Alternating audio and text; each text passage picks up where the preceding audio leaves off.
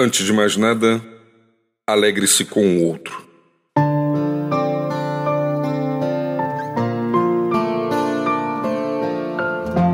Desde uma simples conquista até a mais elevada vitória, é possível encontrar pessoas que simplesmente não conseguem alegrar o coração com o êxito de alguém.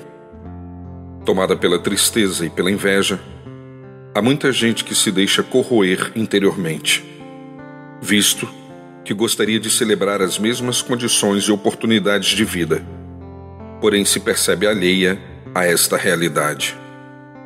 Como certa vez considerou Ésquilo, importante dramaturgo da Grécia Antiga, há poucas pessoas capazes de prestar homenagem ao sucesso de um amigo, sem qualquer inveja. Alegre-se com o outro. Encha seu coração de júbilo ao perceber que graça, bondade e misericórdia transbordaram da parte de Deus na vida daquele que caminha ao teu lado. Aquele que revela júbilo com a vitória de alguém manifesta amor. Ouça o que disse o autor bíblico: o amor é paciente e bondoso. Não sente inveja do outro.